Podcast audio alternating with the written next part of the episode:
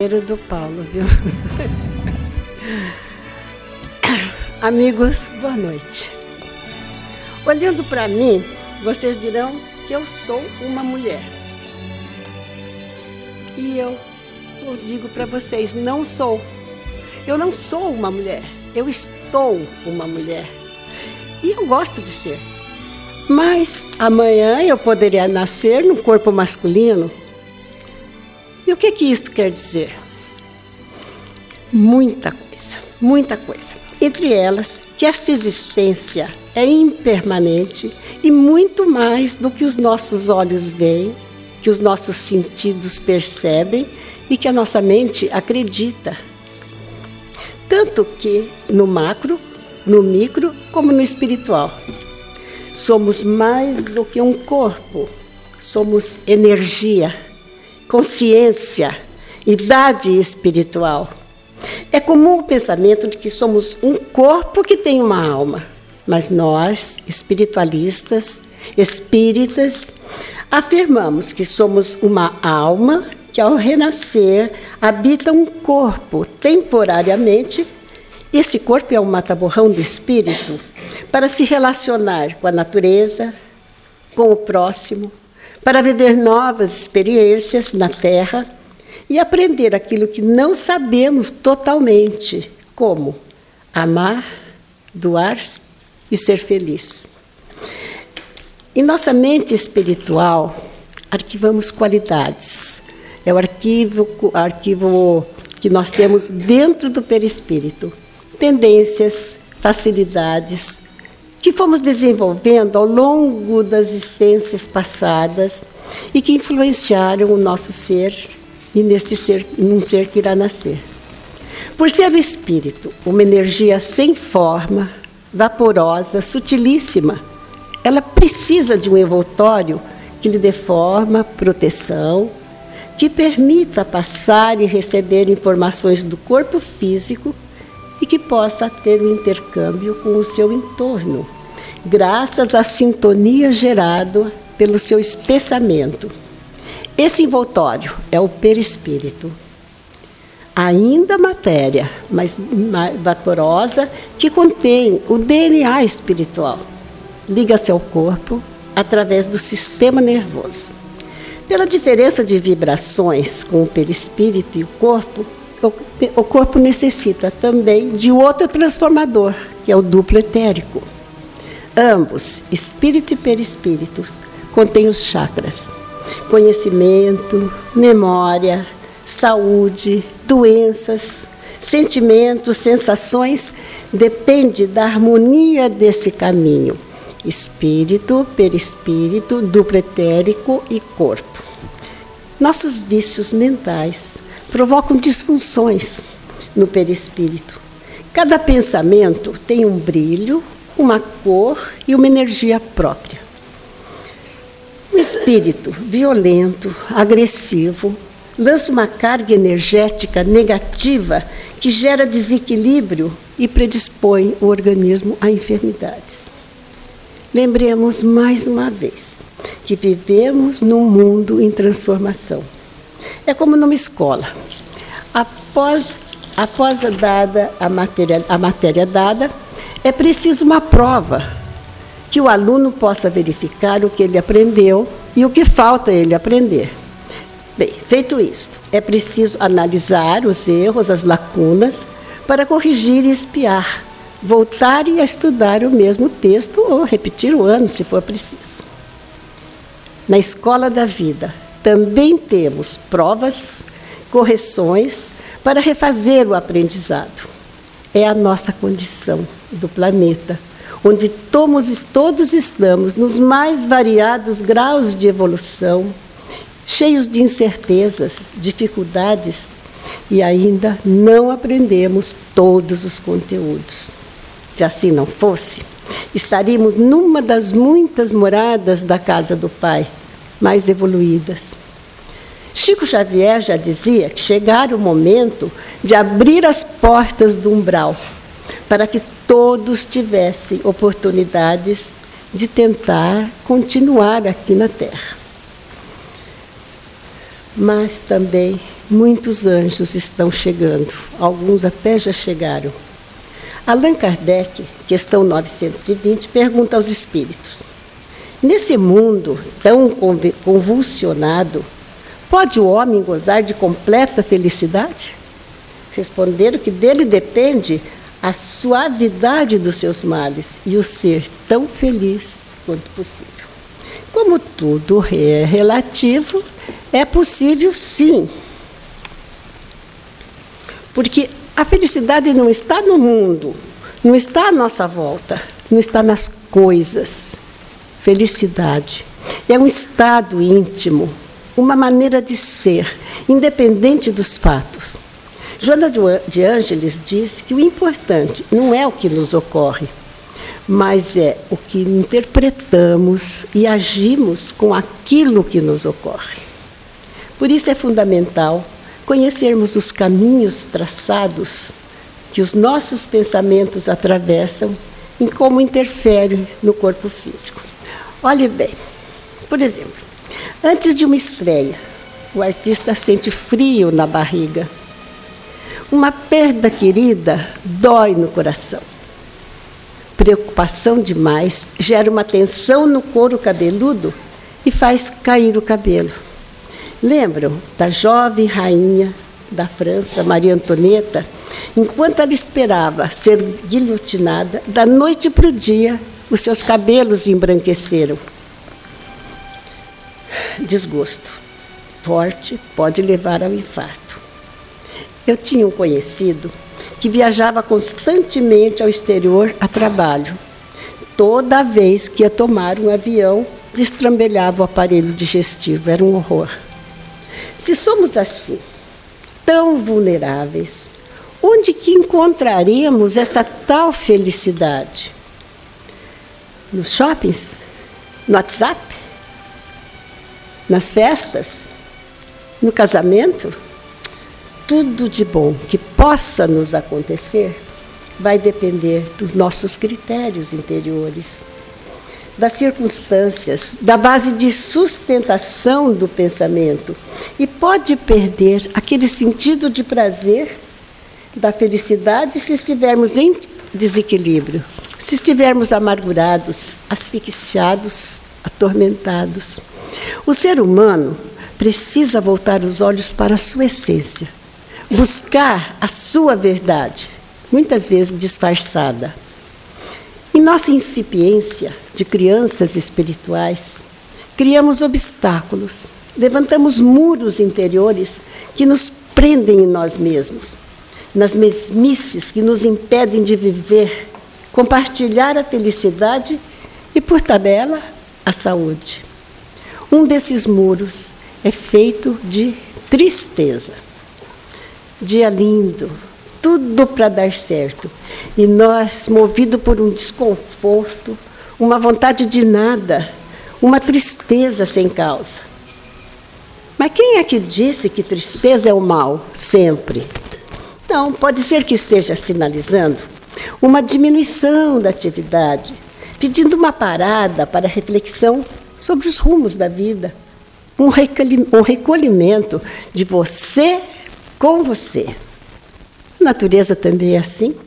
Ela tem as cores exuberantes da primavera e os tons cinzentos do inverno.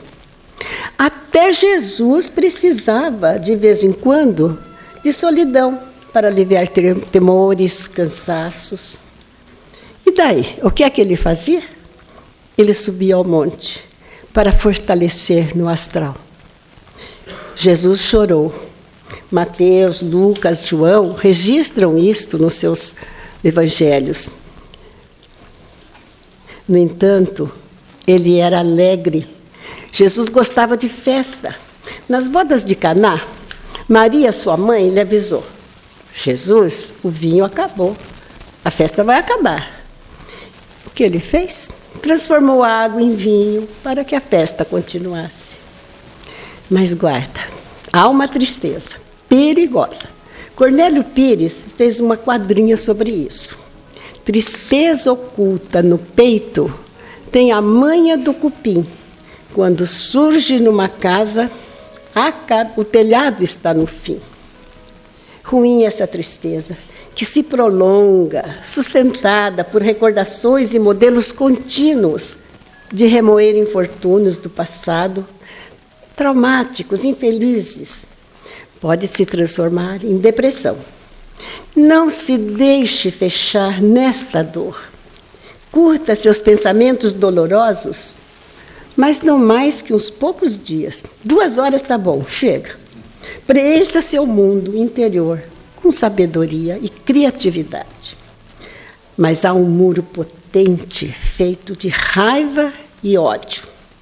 A raiva é instintiva. Ela tem como objetivo a autopreservação. Você vai fixar um prego e o martelo erra em cima do seu dedo. Cada um reage com a palavra que sabe. Só que não há necessidade de extravasar com exagero, perturbando ou constrangendo com atitudes, palavras quem está ao seu lado. Falta de controle não é liberdade, é desequilíbrio. Mas o ódio não. O ódio é um sentimento perigoso.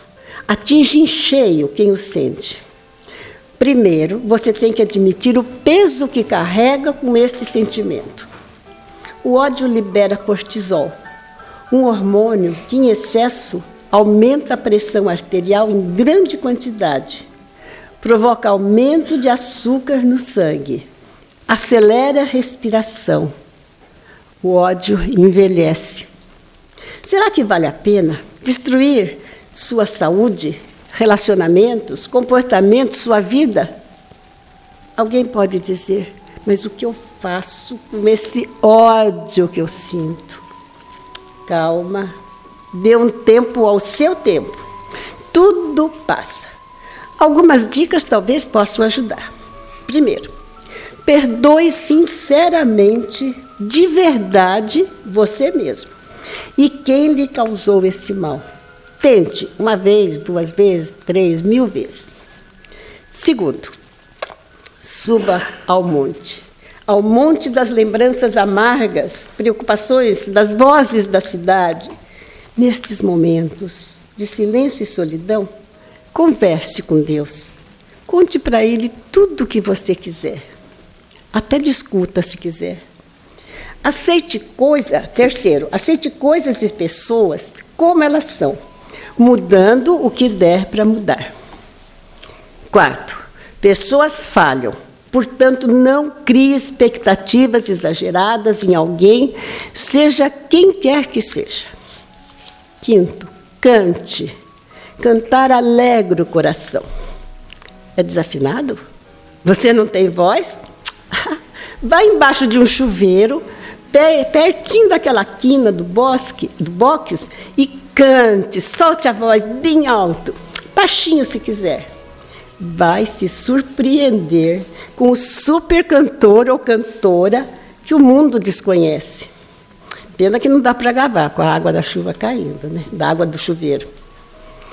Sexto, atire-se em novas atividades.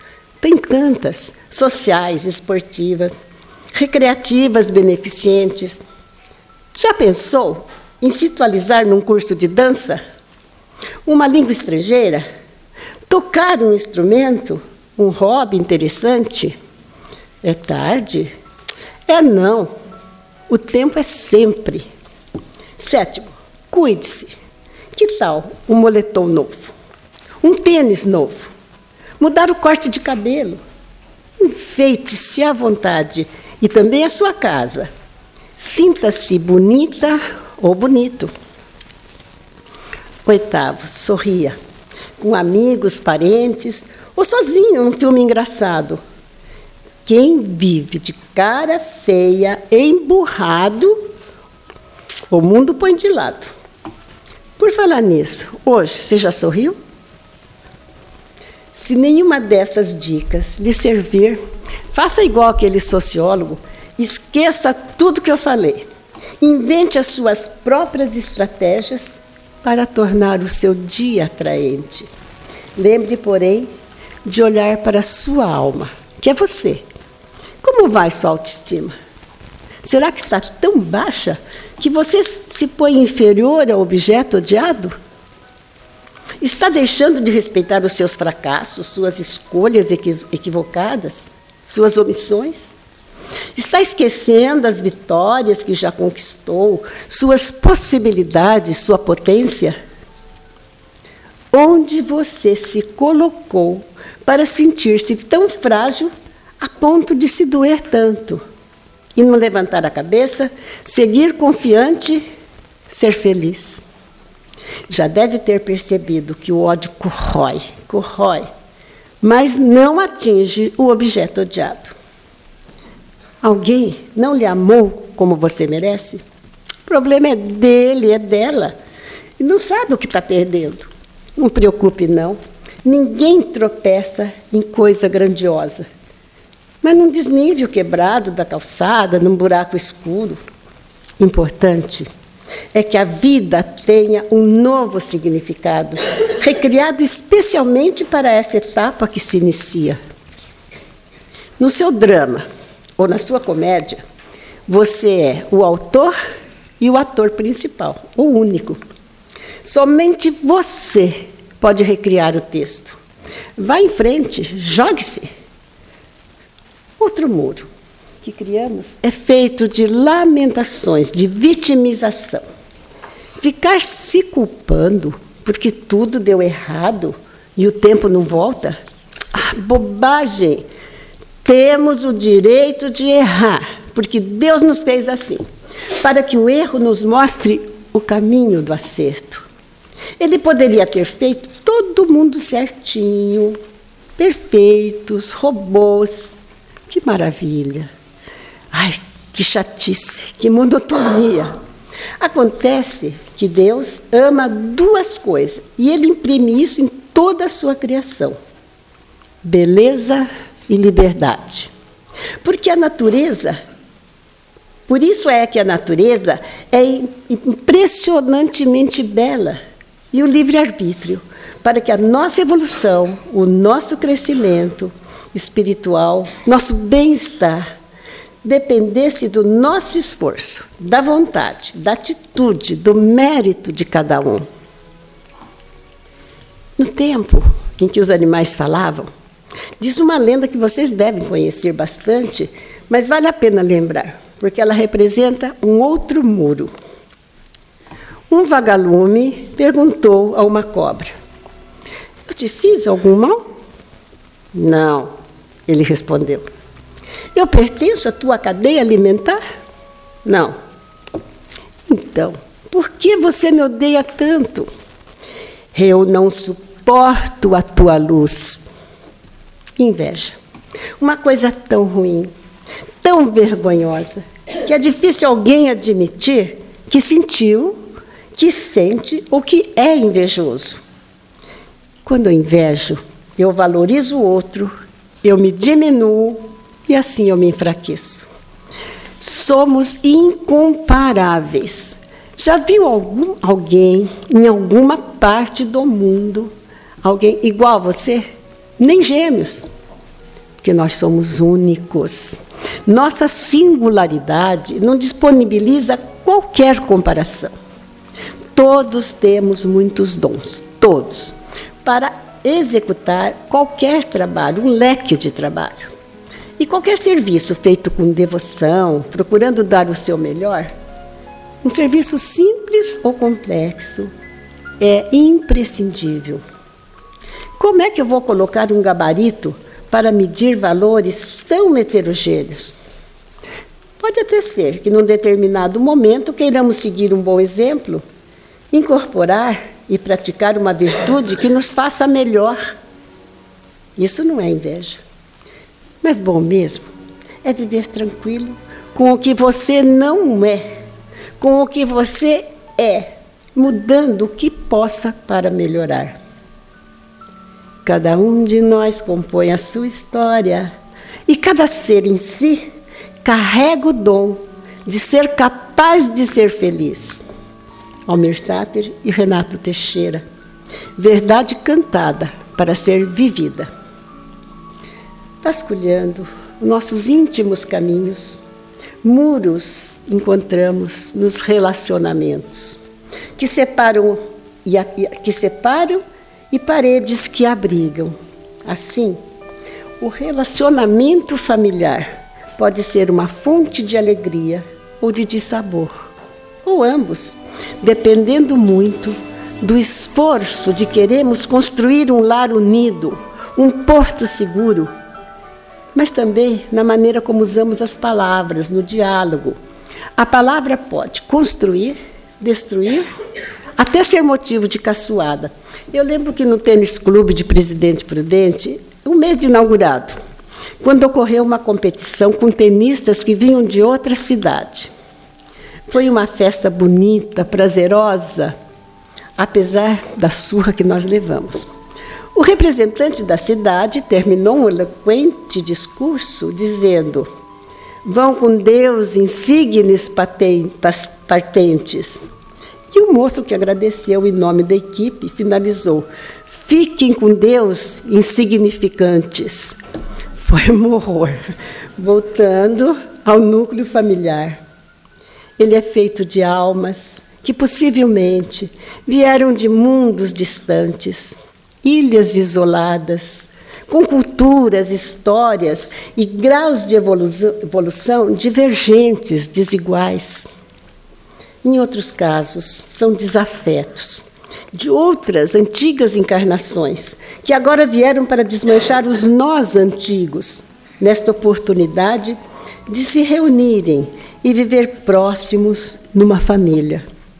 Pode acontecer também uma reunião de almas afins, identificadas no mesmo ideal. Por exemplo, espíritos musicais que formam um grupo que adora música, todos tocam algum instrumento. Mas se eles estão aqui, neste planeta, ou vieram com alguma missão, ou ainda têm algo para aprender, mesmo esse grupo alguma vez se desentendem. Nem sempre é fácil o relacionamento e as pessoas se perdem pelas omissões, no desamor, na ausência de perdão e boa vontade de aceitar o outro, entender as suas dificuldades e inibições.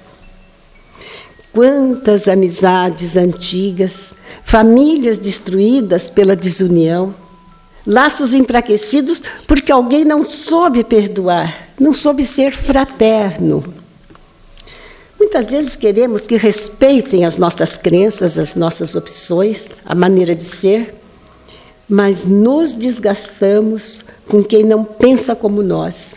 Não aceitamos a liberdade do outro de se expressar. Lembremos sempre que nos transformamos, crescemos, evoluímos nos erros e acertos nos encontros e desencontros, nas igualdades e nas diferenças. Sinceramente, nós não somos tão bonzinhos, tão grandiosos como nos achamos, ou gostaria que os outros nos achassem. Nós nem percebemos as nossas contradições, às vezes generosos com uns e mesquinhos com outros, corajosos e medrosos, agradáveis e ríspidos. Quem não tem na sua mochila um pouquinho, uma que seja, de ruindade, preconceito, orgulho, indiferença, egoísmo, inveja, desejo que o adversário se lasque? Só a bailarina que não tem. Pessoas livres e, e pensantes têm comportamentos contrários, por isso atritam, discutem, trocam ofensas, mas depois têm a clareza de se desculparem quando percebem que a família é o chão, a segurança, o apoio e a impermanência de papéis e de pessoas. É a grande oportunidade de aprendizagem, de comunhão e, sobretudo, do desenvolvimento da dádiva do amor. Importante é não engolirmos emoção, mas gerenciá-las com respeito, franqueza, compreensão, bom humor, levando na esportiva. Se em tudo que pensarmos e agirmos com amor, estaremos acertando. Porque o amor, ele aciona uma usina de força que gera um, um estado de bem-estar físico e mental. Amor não se pede, não se exige. Amor não manipula, não barganha. Amor se aprende, se cultiva e se desenvolve amando. Deus é amor. E este amor está presente em tudo. Quando nos planificamos diante de um céu azul, de brancas nuvens, refletido no verde do mar, há amor dentro de nós. No prazer de ouvir aquela música que nos toma, é amor. Quando executamos um trabalho com dedicação, estamos amando. Na alegria de servir um alimento a quem tem fome, está implícito o amor. Ao cuidar da natureza, de uma planta, cultivamos amor. Em toda parte, em tudo que revele o belo, o bom, o ético, o justo, estamos diante da grandiosidade do amor. A ciência tem demonstrado que a prática do amor produz endorfina, um analgésico natural, e isso é bom. Pensamos em demasia e sentimos pouco.